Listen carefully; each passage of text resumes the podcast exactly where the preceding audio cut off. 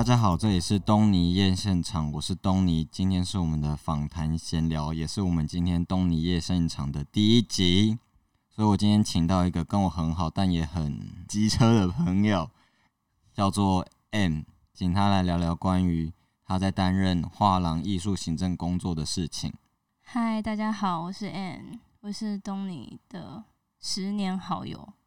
就这样，就这样啊，没有其他要讲的，是不是？我们等下后面可以继续谈。因为今天是东尼夜现场第一季，其实我也有点紧张。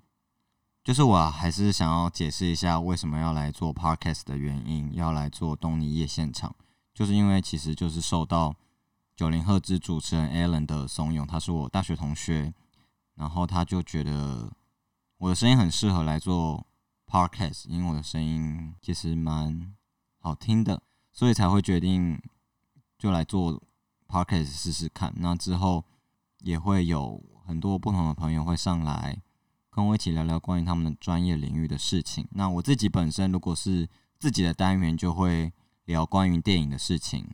那也欢迎大家都可以私讯 Instagram 上面的东尼夜现场来投稿，或者是你们有任何想说的，都可以传讯息给我，我也有可能会把讯息的内容放到节目里面来讨论。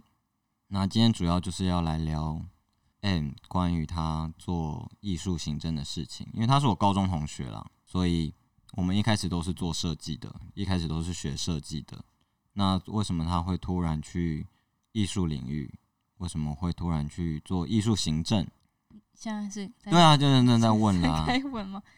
我觉得主要是因为，因为我们高中的时候是念广设科嘛，嗯就是广告设计。那时候我们是几乎什么都有学，就是从最简单的素描啊、插画啊，然后到后来就是我们是选传播组，所以就等于说我们是有点类似在拍电影啊，或者是电视这种。然后可能到平面设计都有学，然后到了就是大家最关键的关关键的时候，就是高三之后要升学嘛。我突然就是有一种感觉，就是设计太需要一直跟人家沟通，就设计是你要一直跟不不断的一直跟业主来回的沟通，然后我会觉得，很烦，不想跟别人沟通。就是我觉得那个沟通的会一直波荡我心里面的情绪。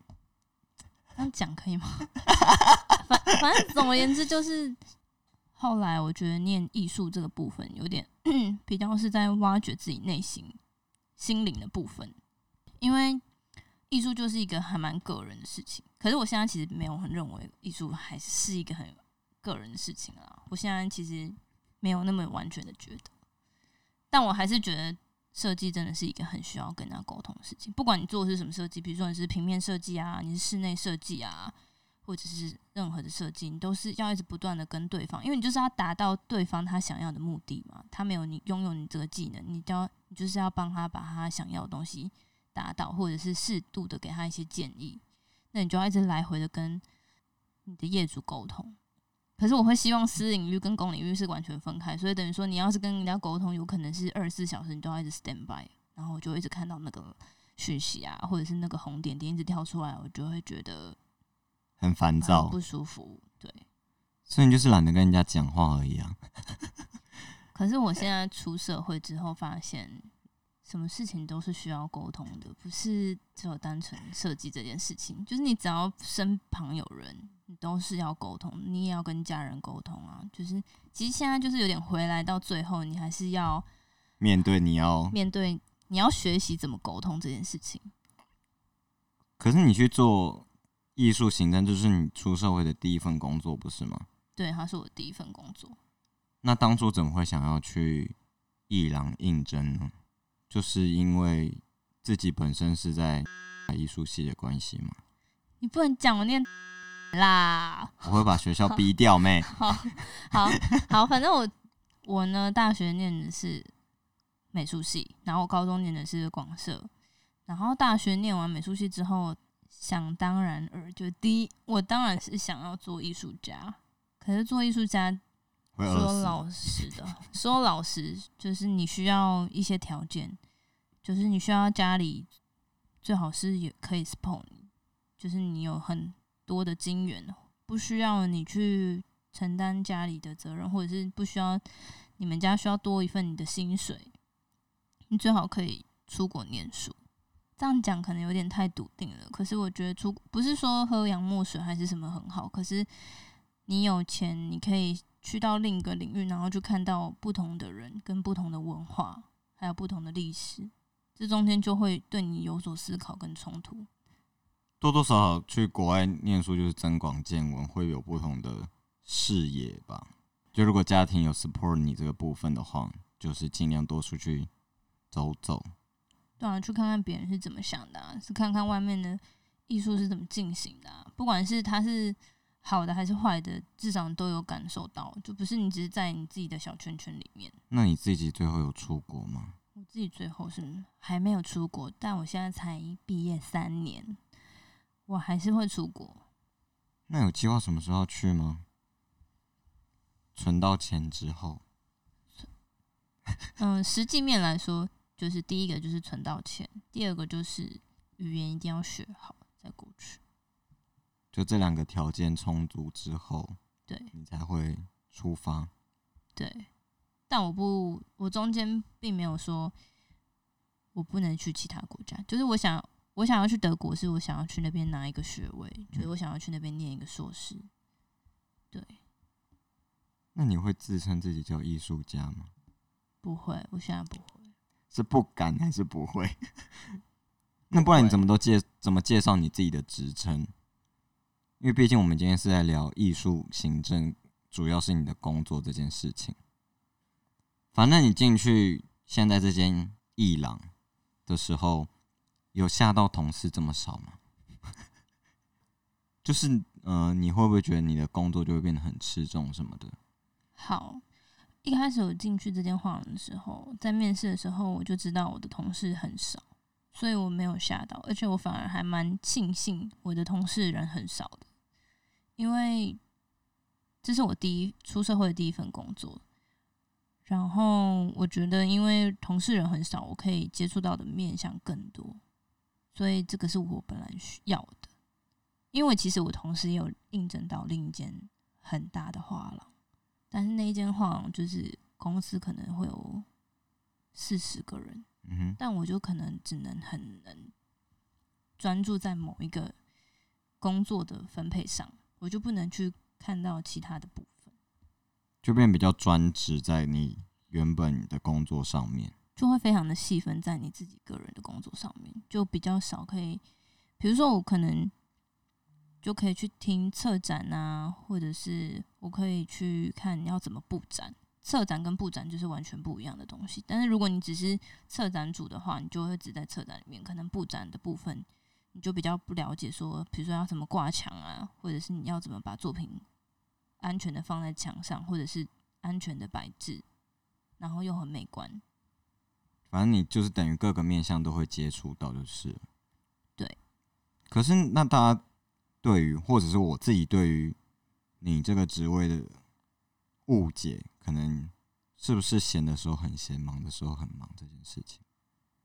没错，所以这不是误解嘛？就是平常就是当柜台小姐吧？可是这样讲对吧？这样讲很失礼耶！什么柜台小姐？哎，柜台小姐很失礼吗？艺术行政，它只是刚好。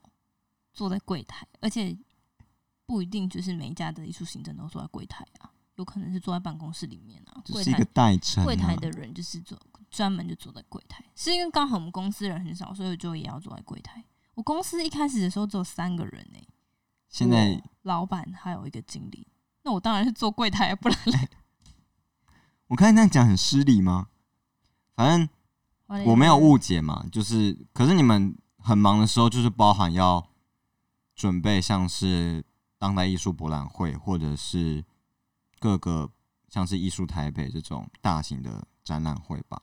主要你们会在台湾好了，我们就讲在台湾，你们要负责一年会有几个类似这种大档的博览会，这是很专业的问题吧？嗯，是东宁天很专业。我有做功课，我有做功课。如果你问我说我们公司一年会参加几档艺术博览会的话，呃，台湾的话，我们一年可能只参加一档，就是现在新推出的台北当代，在南港博览南港展览馆那边的，然后我们就不会参加其他的艺博了，就我们会专专心完全把所有的精力就是放在台北当代上，然后如果是其他博览会的话，我们还会去参加上海西岸，然后也会陆陆续续去参加一些其他国外的博览会。但因为今年疫情的关系，就是让艺术的产业真的是很大的停摆。所以你觉得疫情对于你们艺廊的生意会有影响吗？还是只是单纯在活动方面有影响而已？我觉得其实有影响。一月的时候，我有卖一件作品给客人，他那时候已经跟我下定了一件作品，那件作品要从德国做，所以我们那时候就决定要从，我们就已经从德国交件了。然后，但后来二三月的时候，我要跟他请尾款，他就跟我说，因为他没有办法看到实际上的作品。哦，前提是他那件作品是先看，就是原本有个这个艺术家的系列作品，然后他有看到实体的作品，但是他比较喜欢另一件画面，所以那件画面是还没有做好的，所以我们要重新定制到台湾。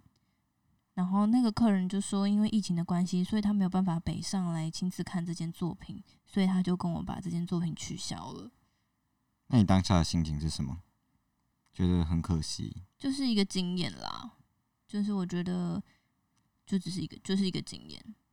然后因为那个那个藏家年纪也很大了，大概应该有八九十岁了，我觉得也是比较为难人家。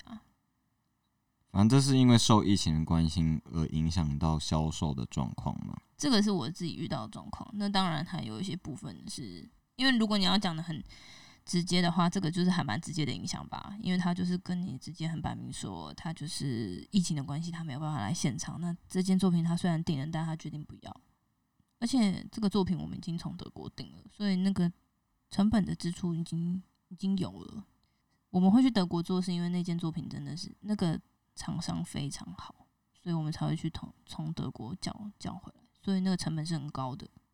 因为客人他最后是跟我说，那不然我该买另一件小件的好了，就是他当场有在博览会看到的一件作品。那老板觉得他还是事出善意啊，因为他其实就是有说他要买另一件作品，他不是完全就跟你说哦我不要了，我取消了，我一件都不买。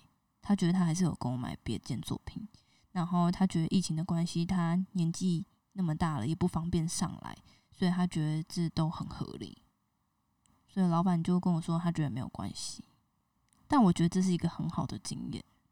你说因为疫情的关系，还是关于收藏家会有不同的状况的？就是关于收藏家最后跟我取消订单，这是一个还蛮好的经验。一开始我不这么想啦，一开始我当然就是很直直接的觉得说，他就跟我取消了订单。那我要怎么跟艺术家交代？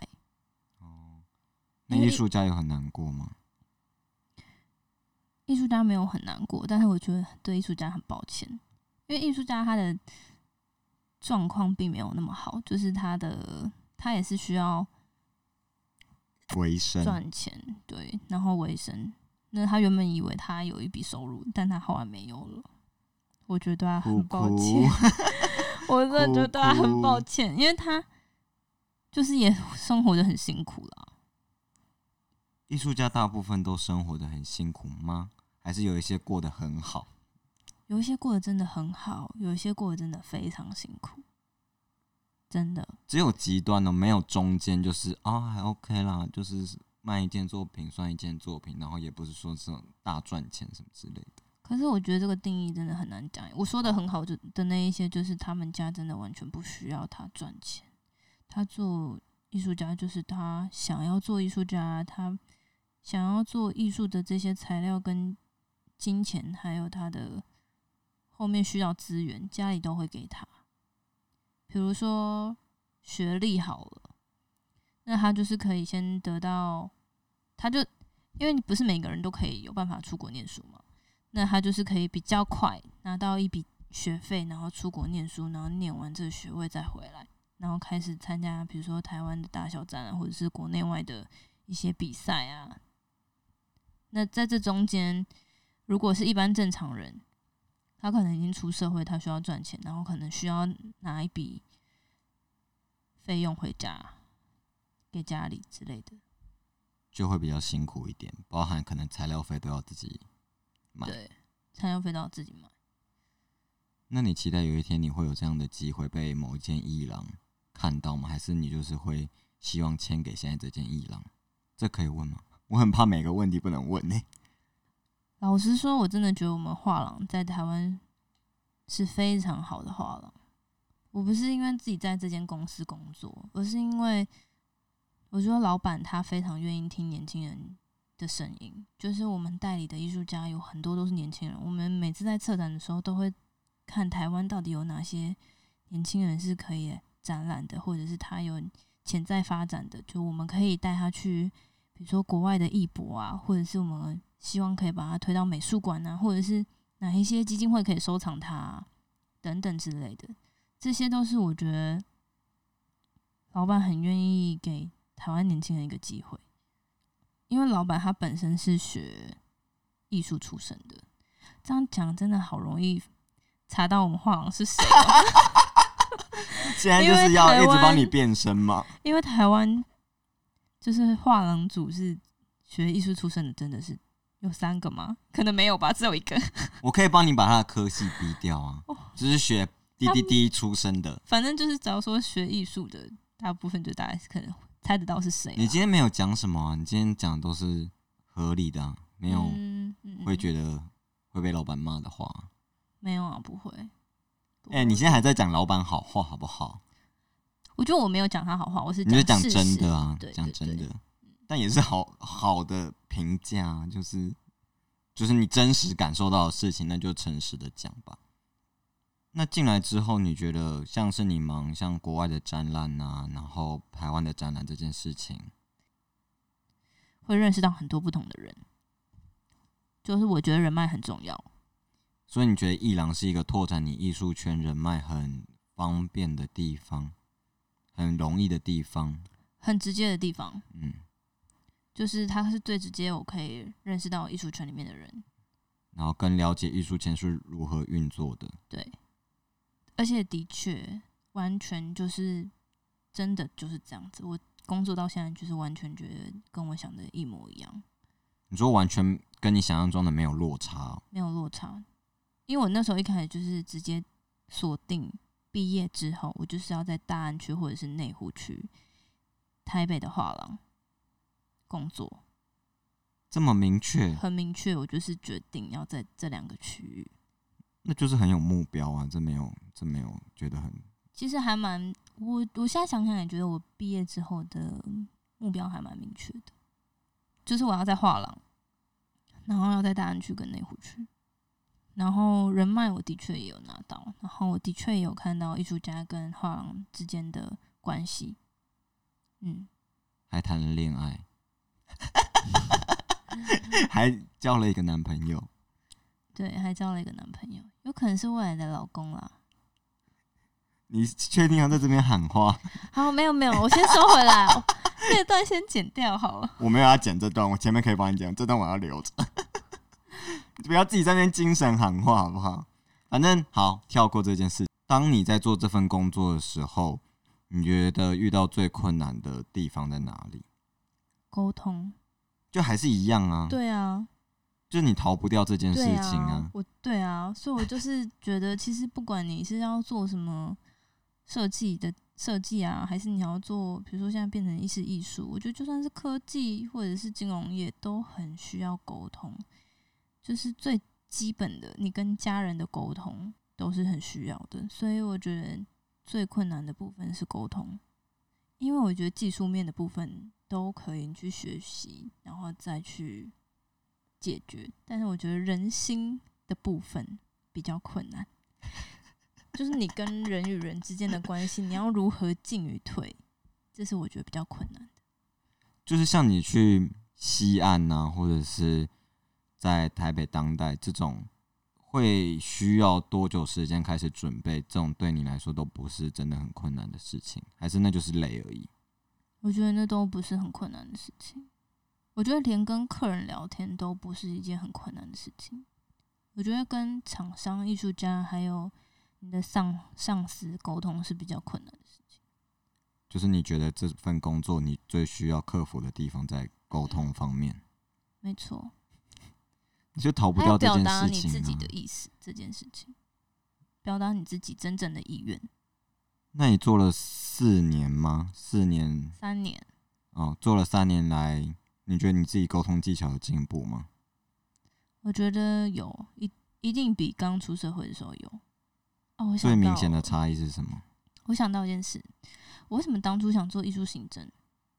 因为我觉得行政是所有工作中一个很基础但是非常重要的职位，就是它是一个很核心的职位。可是虽然它处理的东西都非常的琐碎，可是那些东西都很重要。诶，老实说，就比如说你是在解决合约的问题啊，或者是你是在跟艺术家谈他的，嗯、问他询问他的定价啊，或者是他的作品图说等等的这种，然后你要怎么处理这件事情，我觉得很重要。所以我当初为什么会做行政的原因也是这个。就你觉得最基础的问题能够解决好，其实对于工作上面的帮助都会很大吧？就是把基本的东西就是处理好。就是行政是一个很基础的事情，所以你需要先把基础的事情先磨练好。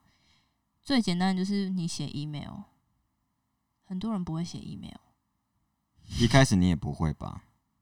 我真的不得不说，呃，我的男朋友是在公司认识的，他真的很厉害，就他很会写 email，而且他的文字都非常的简要，他很快速的知道，他很快速的会让你知道你要什么，然后他的重点在哪，然后什么时候回复，然后他什么时候需要这个文件，然后又很有礼貌的回答。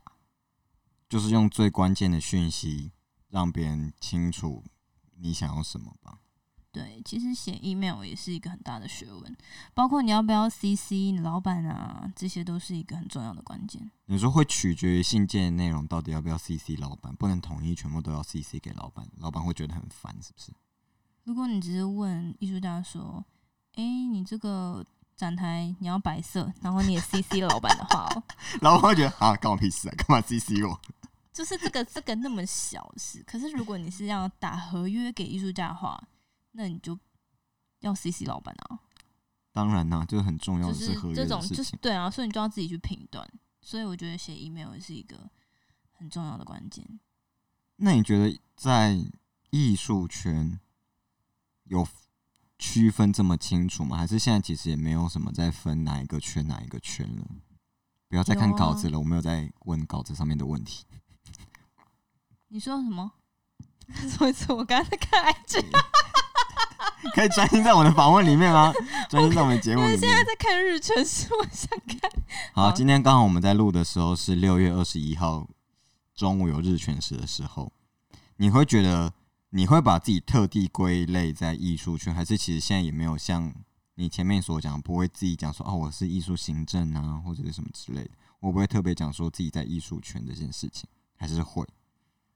我觉得我不会耶，我只会跟人家说，哦，我做的是相关产业，我不会说我就是艺术圈的。我觉得听起来很奇怪，，对 好像很很拽一样。对啊，我很怕这样会攻击到其他人，因为可能会有人这么说啊。啊，算了啦，反正他们也不会听反正我们节目。不会这样说话啦。那如果像是因为我们都是从高中就学设计，那你会觉得现在很多学生或者是很多艺术家，你觉得他们像你说的进入艺廊是一个蛮好接触到艺术领域的工作吗？我觉得是，但是你要非常的保持自己的心态哦，你说保持自己的心态是什么意思？因为毕竟画廊还是一个很商业的地方。你说会有很多梦碎的过程，是不是？嗯，我在中间有梦碎过几遍。像是什么？这样讲真的很可怕哎、好啦，但我还是很直接的说，比如说我觉得作品真的我不喜欢，然后但它价格真的很高。我不是说我们画廊哦，我是说别人。先自清，我们没有在讲任何艺术家、任何艺廊。就是他有时候会让我不太明白他到底为什么是这样制作的，或者是有一些艺术家他制作作品完的过程会让我觉得没有这个价值。可是价值不是我说了算不算？就是市场决定的嘛，嗯这是比较现实面的事情啊。这个时候我就会稍微的有点心理需要拿捏，但我现在比较还好了。因为你们都还是要跟艺术家或者是艺评相关的媒体打好关系吧。像艺术家还有艺术杂志，然后或者是不同的领域的人，有时候也会来，他们可能会希望跟艺术合作啊，等等之类的，比如说家具啊，或者是餐厅啊，合作的方式不同，嗯因为像是我自己有在浏览的相关杂志，像典藏或者是像这种非池中的网站，嗯你们也都跟他们关系算是很好吧？嗯，还不错。反正就是人脉在这个领域之中是一件很很重要的事情。那你觉得这个领域有比较好认识另外一半吗？完全没有。如果你要在艺术圈里面遇到另一半，就先孤老终生，是不是太夸张了？但是真的是这样子，真的，我觉得很难，因为这个工作真的很快速的时候很快速，不然就是你很难出去会遇到别人。就你的圈子里面就只有你同事啊，你只有偶尔开幕的时候你会遇到别人，但是可能那时候 social 的场场合，maybe maybe 你可能真的会遇到一个不错的人啊，但是就是听我老板他们跟以前的人在讲的时候，就是没有他自己的另一半也，他自己的老公也不是在，也不是艺术圈里面的人，那就跟我想象中的很不一样。我以为就是可能在画廊工作的人，可能就会跟艺术家谈恋爱啊，或者是这种美好的粉红泡泡之类的都没有发生。跟艺术家谈恋爱一点都没有粉红泡泡。结论没有要解释，就是就是没有粉红泡泡。OK，好，我先说一下，我男朋友呢，同时呢是我的同事，但他也同时是一个艺术家。我完全就是针对你的问题可以回答，就是有没有在这个圈子可以很容易交到男朋友？其实没有，我们真的是意外。第二个呢，就是跟艺术家在一起有没有很粉红泡泡？没有，艺术家都是怪人，真的很怪，很烦。然后再来就是就这样啊，反正你男朋友已经被你说是怪人了。虽然他很专业，在工作领域上，他真的但私下的个性很怪。艺术家的部分很怪，但他工作非常专业，非常厉害，我真的很佩服他，而且他很理性，还有就是他效率非常高，就是他可以在很短的时间内做到很多工作，就是了。他可以一天之内完成很多工作，很厉害。反正你没有办法嘛，你就是有拖延症。我拒绝回答，这有什么好拒绝回答的？没有，有些东西就是真的是很，有些东西是你很必须要很快的赶快把这东西解决啊。比如说你明天就要上一个，比如说你的业务明天就要卖作品，你今天就立马得要拿到这个价格，这个就是你要必须很快拿到啊。可是如果你只是要发发广告稿，那广告稿就是还要有设计啊，你可能需要个三四天之类等等。你今天来不是很还很担心你会讲到一些不该讲的，但现在听下来不该还好吧讲的我没有讲，哦，我讲的都是可以，我可承受的。就就我也没有问到一些很不应该问的、啊，反正不能露出的，我们就会把它剪掉。嗯，我们就是靠剪接的一个节目，嗯所以就很多你现在听到其实很多空白或很多不能讲都被我们剪掉了。嗯，我们今天这个 podcast 会不会很无聊啊？很无聊的话要跟我说，我也可以只聊爱情，会不会比较有趣啊？你还会再来的啊、不用担心，而且你可以跟另外一个我们的朋友再来。我也可以约我男朋友一起来谈一集，就是我们两个常常之间的那个感情的问题好了，蛮好的。你就是我们心理智商师，我为什么好？我跟你男友又不熟，就没有熟到，就是我可以跟他讲 很多直接的话。欢你，哎，真的假的？对啊，他就说，因为东东尼有的时候会来我们家，然后我男朋友都会说，哎、我蛮喜欢东尼跟那个，就还有我们另一个朋友，就是他们我们三个都是很好的高中朋友。他说跟他们讲话就是都不需要太忌讳，因为东尼跟 都会聊一些很色的东西，就是比较一些比直接比较脏的东西啦。也没有，好不好？比较属于成人化的话题。对啊，但很好笑。然后我们就会很像三个白痴的女生，然后在家里在那边乱笑。Excuse me，我还第一集就要在节目中大出柜。没关系。反正我主要其实想要想要说的就是，因为当时听到你去做艺廊的时候，其实让我蛮惊讶的，就是我没有想到你最后选择做艺廊的工作，我以为你会苦一阵子，就是选择只做艺术家这件事情，就是会很辛苦。但你其实蛮聪明的，至少有选到一个你觉得可以进入艺术领域的工作。做艺术家真的很苦，但是你成功了之后也真的很成功。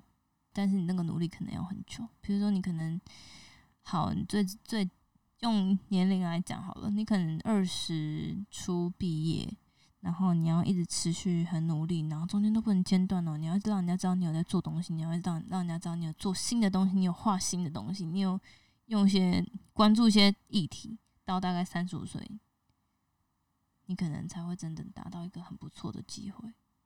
中间只有十五年哦，然后你身边的朋友呢，他们可能已经结婚生子，可以买房子了，但你还是一直就是月收入可能只有三万，你可以接受吗？这是这是你觉得你可以接受的状况吗？如果可以接受，就代表你准备好要做艺术家了。嗯，很好，我们结尾就停在这。是吗？对，这就是我们的结尾，一个悲伤但现实的结尾。